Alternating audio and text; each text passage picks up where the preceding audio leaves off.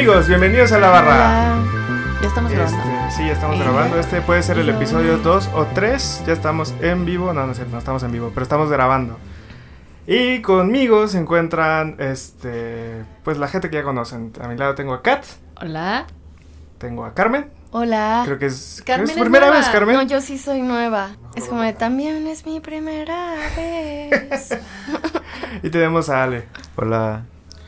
Eh, y hoy vamos a tocar el tema de la comida y cómo la comida se expresa en términos de diseño y cómo lo vemos nosotros diseñadores. Este, yo quiero comenzar con algo muy chistoso, que cuando estábamos hablando de este tema desde hace unas semanas, de cómo lo vamos a interpretar, pues la comida por, por, por default ya es, ya es diseñada, ¿no? O sea, los humanos diseñamos la comida, es algo que creamos desde, que, desde que el fuego existe.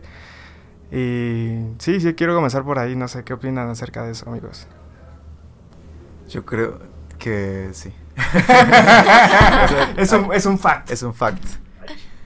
O sea, eh, mi, mi, mi teoría es que el alimento no es diseñado, pero la comida sí. Platillos son diseñados, pero pues el, el producto bruto per se. En algunos casos no, en otros casos sí. ¿Qué ejemplos tenemos de comida diseñada? Pues empezando desde las tortillas, o sea que tienen un proceso de pues de transformar el grano del maíz y combinarlo con el nixtamal y ya sea desde la forma tradicional de hacerlas con la maquinita que te permite hacer tortillas o tal cual la máquina de las tortillerías, que ese era un tema que Marco, que no está aquí, habría pro- propuesto desde que hablamos de este tema. Todavía está vivo, ¿eh? No crean que... Murió Está en un mejor lugar. por la patria.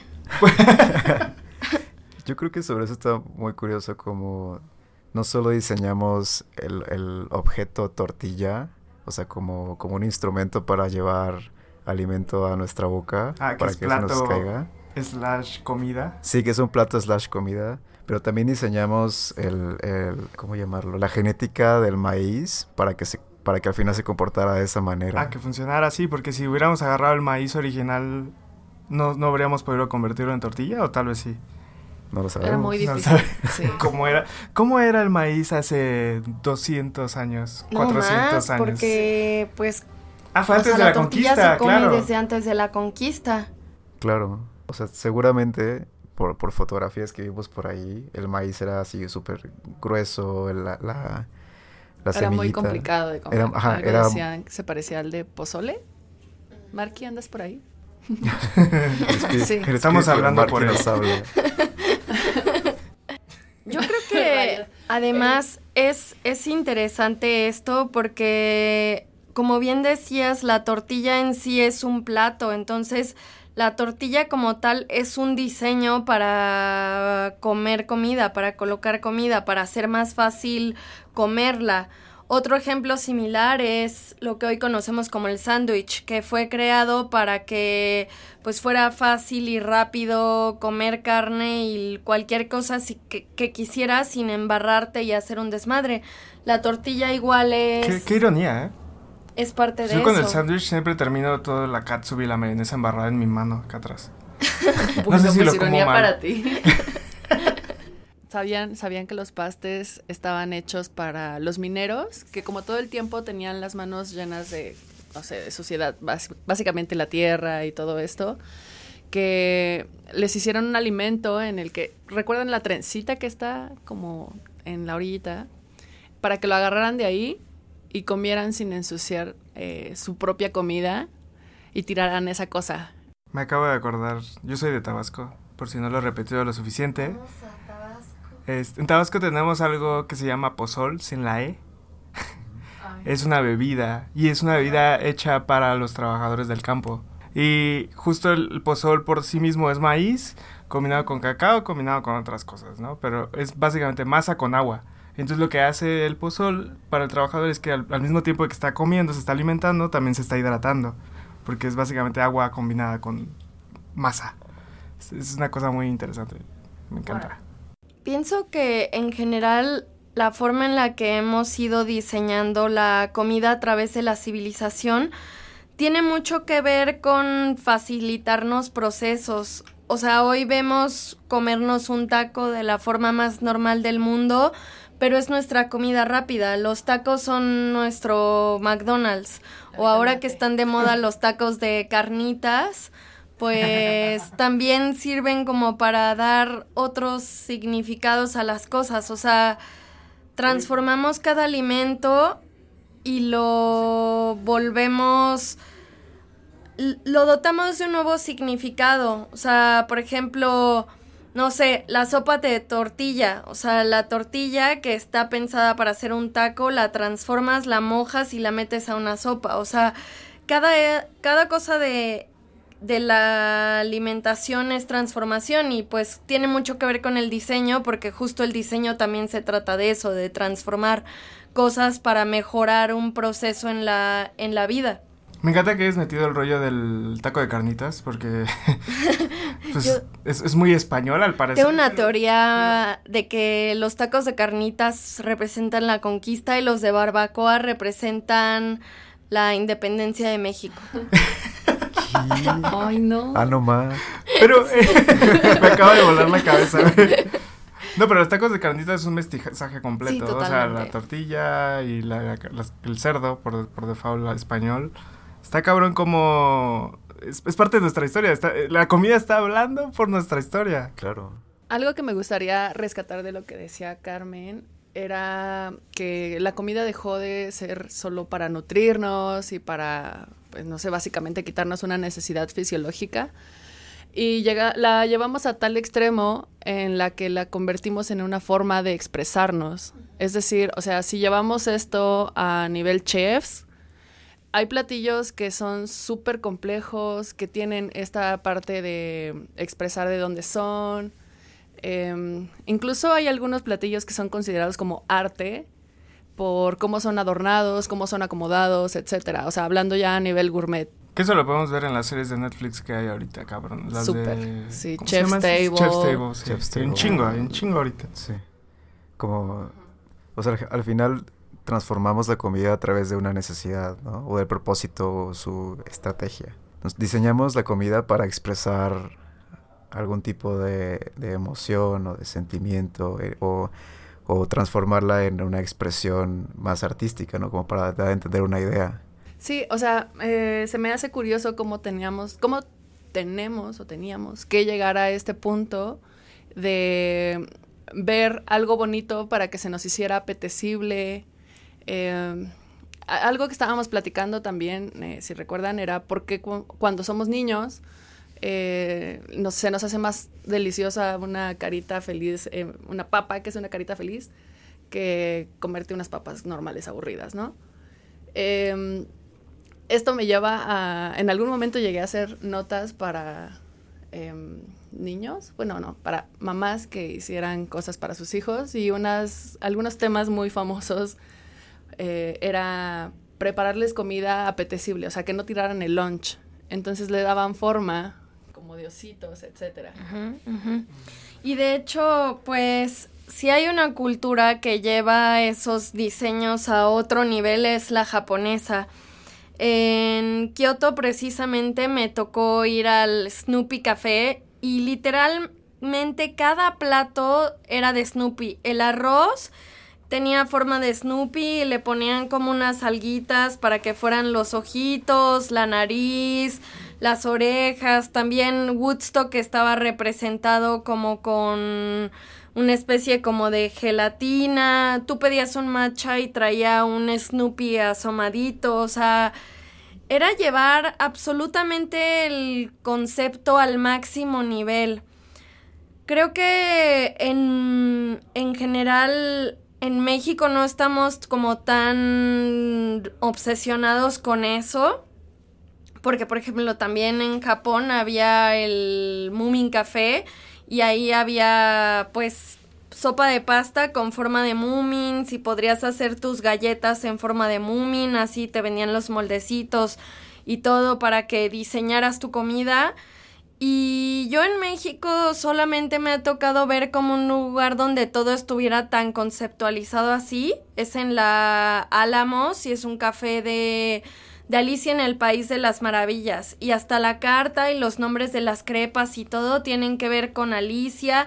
Y hasta te van contando las cosas en la carta como de esta, esta galleta o este, esta crepa te va a hacer que te vuelvas chiquita, chiquita, chiquita y cosas así, jugando con las palabras y todo. Entonces, como bien decían antes, es otra forma de comunicar, es una forma de dar un mensaje y, y llevar la comida más allá de una función alimenticia, sino también a comunicar la cultura y quién eres y qué piensas y cuál es incluso tu visión de la vida.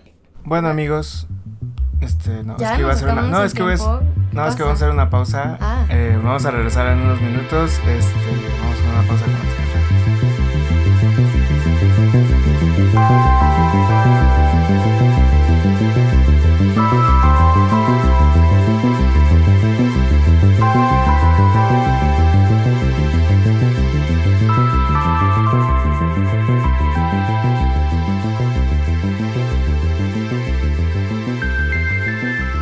Bueno amigos, estamos de regreso y este vamos a seguir hablando de comida, bueno, comida diseñada es como una, Diseñando la comida. Diseñando la comida, es, una, es un mejor título para este episodio.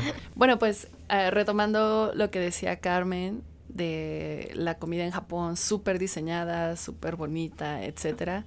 O sea, no crean que estamos muy lejos de eso.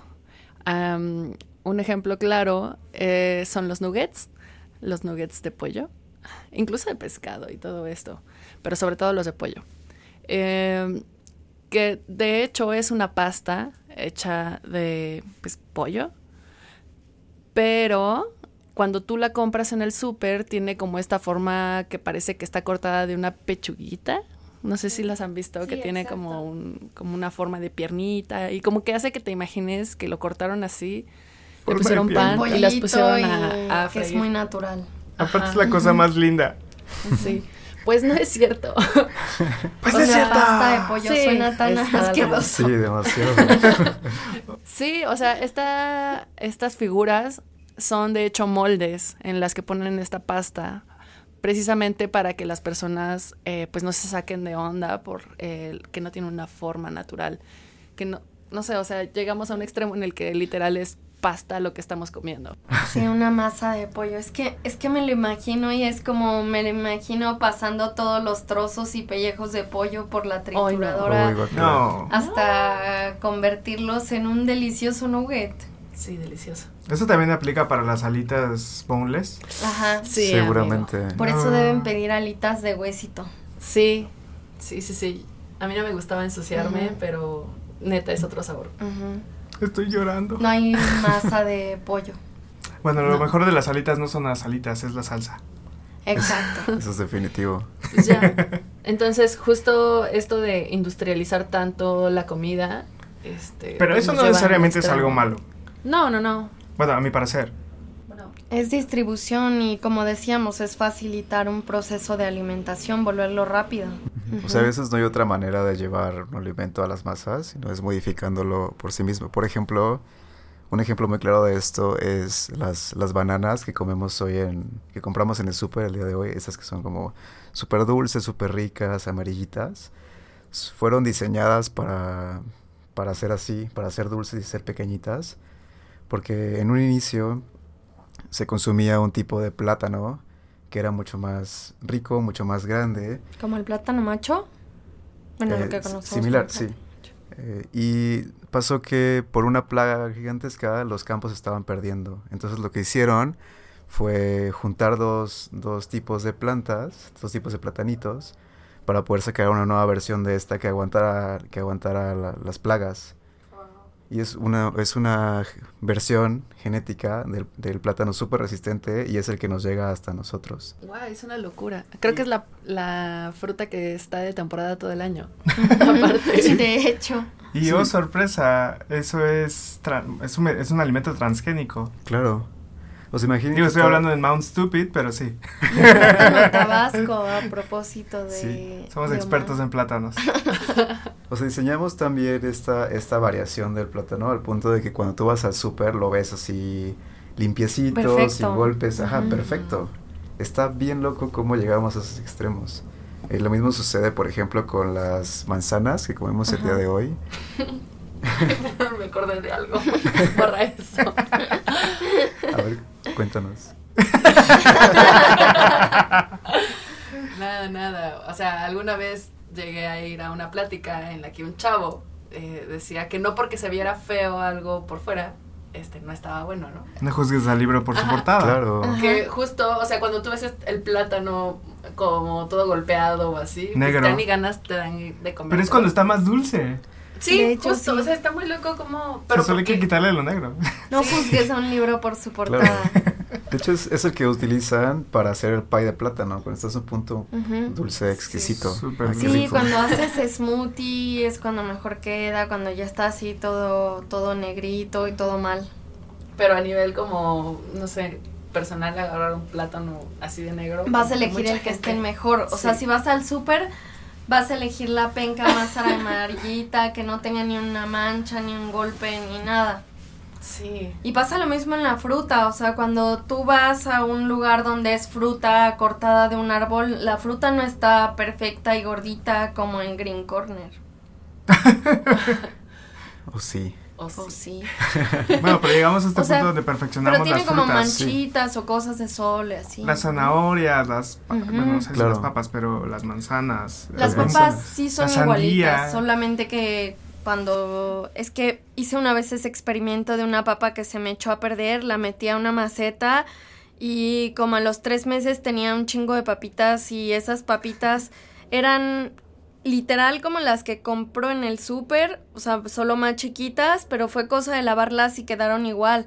Fue muy raro. O sea, me imagino que la gente que hace más huerto urbano va a decir a esta mujer que, que ingenua, que novata, pero, pero para mí sí fue muy sorprendente. Fue como, pues, crear mi propia comida sin querer y que fuera tan igual a la del súper me sorprendió. Yo pensé que iban a estar más feas. Sobre, sobre ese punto, creo que eh, como estamos tan acostumbrados a cierta forma y cierto sabor, lo que sucede en el mundo industrial es que ya no plantan, bueno, la práctica común es que ya no plantan semillitas de frutas, sino injertan la fruta en, otra en otro árbol para que crezca el mismo. O sea, al final estamos comiendo como clones de la misma fruta.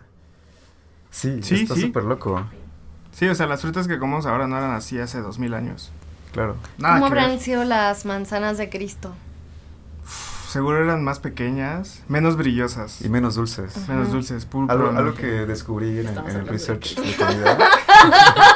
Sí. Esperen un momento. Existió. Ah. Bienvenidos a Eh, Hora de Fe. Algo que descubrí en el research de comida es que las manzanas que, que comemos o las que estamos acostumbrados, estas rojas súper super bonitas y, y brillantes, fueron diseñadas de, de esta manera. Mm. Porque al inicio, cuando la fruta de manzana llegó a, a América, eh, como se plantaban de semilla, la, la- la fruta que llegaba al final era muy, muy amarga. O sea, era como acidita. Por lo tanto, pues esas son las manzanas que se utilizaban para hacer sidra. E- Y, y cuando se dieron cuenta de que las frutas más dulces salían si las injertabas, fue cuando empezaban a injertar cada vez más y más y más. Y el día de hoy tenemos como la manzanita regular. Eso es súper, súper loco y todo fue diseñar el, el sabor del fruto que te gusta para un, para un motivo especial, ¿no? Sí, al final todas estas modificaciones que hacemos a los, al alimento que tenemos, más allá de las frutas y las verduras, o sea, la razón por la que cocinamos y cambiamos ciertos sabores, eh, tiende un poco al, al cliché del diseñador. O sea, por default vemos a la comida cocinada como algo bonito, pero en realidad hay algo detrás. O sea, si quieres que sea más dulce es por alguna razón, si quieres que sea más salado por otra razón. Si quieres que, que- que se reproduzca en ambientes muy hostiles, es porque quieres alimentar gente fuera del, del rango de que normalmente puedes alimentar. Y es una de las razones por las cuales existen los alimentos transgénicos. Y ahí yo quisiera meter un punto muy interesante. Eh, hace, hace un tiempo, hace un tiempo, ayer. Ayer leí eh, algo muy interesante que está pasando con el mundo. Entonces tenemos el rollo de calentamiento global. Están, las temperaturas en el planeta están elevándose. De hecho lo sentimos ahorita con el pinche calor que hay, ¿no? Y las frutas, por default, o, las verduras, o lo que estamos cosechando, les está costando mucho más trabajo crecer. Eh, el ejemplo más claro se ve en, los, en, en, en, las uvas que se usan para los vinos. Entonces el rollo con las uvas es que son muy muy delicadas. Pueden, pueden sentir cuando hay mucho frío y pueden sentir cuando hace mucho calor. Y eso modifica su sabor, modifica si crece más rápido o no crece más rápido, si lo puedes este, cortar más rápido, cosechar más rápido o no. Y lo que está pasando en ciertas zonas, por ejemplo de Francia y del norte de Europa, es que las uvas, ahorita, por el calentamiento, por las temperaturas más altas, están tardando menos en cosecharse. Es algo muy positivo. Pero las uvas en España están sufriendo lo contrario, porque el calor en España es, es, aún mayor y lo que está sucediendo es que las uvas ya no están aguantando ese calor. Entonces eh, leí que estas personas en España, eh, concretamente la gente de Torres, eh, que está en Cataluña, eh, están... Sí, sí. Eh, están tomando uvas desde hace 30 años, están haciendo pruebas con uvas que existieron hace 200, 300, 200 años, 100, 200 años en su propia familia. O sea, la familia Torres lleva años cosechando uvas. Y este tipo de uvas que tenían en aquel tiempo, resulta que son muy fuertes para el tipo de clima que tenemos actualmente o el tipo de clima que tienen actualmente en Cataluña. Y es muy interesante cómo están reviviendo todas esas uvas que en algún punto guardaron como pues esta uva está interesante, la vamos a guardar y la vamos a documentar. Y tienen así toda una documentación de todas sus uvas y dijeron, bueno, vamos a probar con cada una de ellas y ver cuál es más fuerte. Y resulta que los vinos Torres del 2000 para acá están vienen de esas uvas que resisten más el calor. Está, está, está increíble esa historia. Pero lo que quiere decir es que quizá el clima de hace 200 años hubo como temporadas de calor súper fuertes que eh, generaron ese tipo de especies, o sea, la naturaleza finalmente diseñó especies capaces de aguantar esos cambios. Muy probablemente, o accidentalmente le salió. O sea, yo creo que había, han habido picos de calentamiento en, la historia de la Tierra, que no es lo mismo que el, lo que estamos sintiendo ahorita. Lo que estamos haciendo lo ha acelerado y lo ha hecho más. Pero muy probablemente. Evidente. Digo, hablando otra vez desde Mount Subit, esos picos de calor que hubieron en aquel tiempo tal vez crearon estas nuevas este, eh, uvas genéticamente más fuertes que las uvas de otras épocas. Esas especies que nos van a salvar de quedarnos sin vino. Qué visionarios. claro. O sea, yo creo que está muy loco como hoy vemos la modificación genética como algo positivo, porque pues como vemos que... No todos. No todos, es que hay de modificaciones. Dile, a, mi mamá esto y es como... Sí, bueno, es, y esto es mi punto de vista. Yo creo que sí es súper positivo porque estaría bien triste perder las uvas, o sea, perder ciertos frutos. Un montón de frutas. perder el vino, sería súper triste. Sí, y en este punto nuestra única salvación es tomarla y modificarla y adaptarla a, las nuevas necesidades que tenemos, ¿no? De hecho, eso fue lo, es lo que más me impresiona de la historia. Las frutas, o sea, los, las uvas por default no están... Ellos tuvieron la oportunidad de ir a un laboratorio y, y modificar las uvas existentes para crear una nueva uva fuerte pero no, decidieron tomar las uvas viejas. Dijeron, pues tal vez una de estas aguanta. Y probaron y... Y probaron y lo lograron. Iteraron. Iteraciones. Hicieron iteraciones con uvitas. Está cabrón. Bueno, yo creo que para cerrar es, nuestro tema de, cierre, este, yo quiero aprovechar para mandarle un saludo a mi hermana, que es ingeniera en biotecnología. Eh, no hubiéramos podido hacer este episodio sin ella, al menos en mi cabeza. este... Al menos no dijiste que es un clon. No lo sé. Puede, que yo sea un Me imaginé una mujer Omara. Hay una historia ahí muy extraña donde me golpeó la cabeza a los ocho años y de ahí no recuerdo un poco mucho. No recuerdo antes de los ocho años, entonces. Es real, ¿eh? Ah, no es cierto. ¿O sí? No, esperen. Creo que como reflexión de cierre, sería bueno pensar en cómo va a cambiar la comida en los próximos 100 años. o una de dos, o va a ser como plantean en las series y películas de ciencia ficción en la cual vamos a comer pastillitas, o probablemente sean alimentos ultranutritivos como los conocemos hoy, pero dotados con un montón de nutrientes adicionales. Sí, está muy interesante eso. O comeremos cucarachas. o las cucarachas nos comerán a nosotros. Sí. Sí, yo para cerrar me encantaría que un día comiéramos como, eh, como en 2001 lo dice el espacio. En la película, ya ven que hay una escena donde le dan de comer y son puros cuadritos y hay comida es de astronautas ahí, está muy cagado. Pero me pregunto si esa comida tendrá sabor. Pero bueno, eso es para otro episodio. Exacto. Se nos olvidó hablar de comida de astronautas. Mm, esa está súper diseñada. Sí. Wow. ¿Quieren hablar de comidas de astronautas? No sabemos mucho de eso. Pues para eso está Wikipedia. Déjame hacer una búsqueda rápida. for you. Sí. No sé, o sea, si, si pensamos como que diseñamos a partir de una necesidad, yo creo, no lo sé, que nuestros alimentos van a empezar a ser cada vez más secos y más deshidratados. Porque no vamos a tener la cantidad suficiente de agua como para hidratarlas. Aparte que se nos está acabando el agua. ¿eh? Sí. Mm, estoy pensando en una referencia, pero no sé si ustedes la conozcan. Eh, Sol en Verde. ¿Alguien la conoce? ¿Cuál? No, ok, no. No. No, eh, se los deja de tarea cuando el, cuando el futuro nos alcance. es una película. Sí, sí, sí, sí, sí, sí, sí, Y van a saber de qué va la comida del futuro. Oh no. Sí, está muy fuerte. Si alguien lo sabe, coméntelo en redes y díganle a Omar qué es.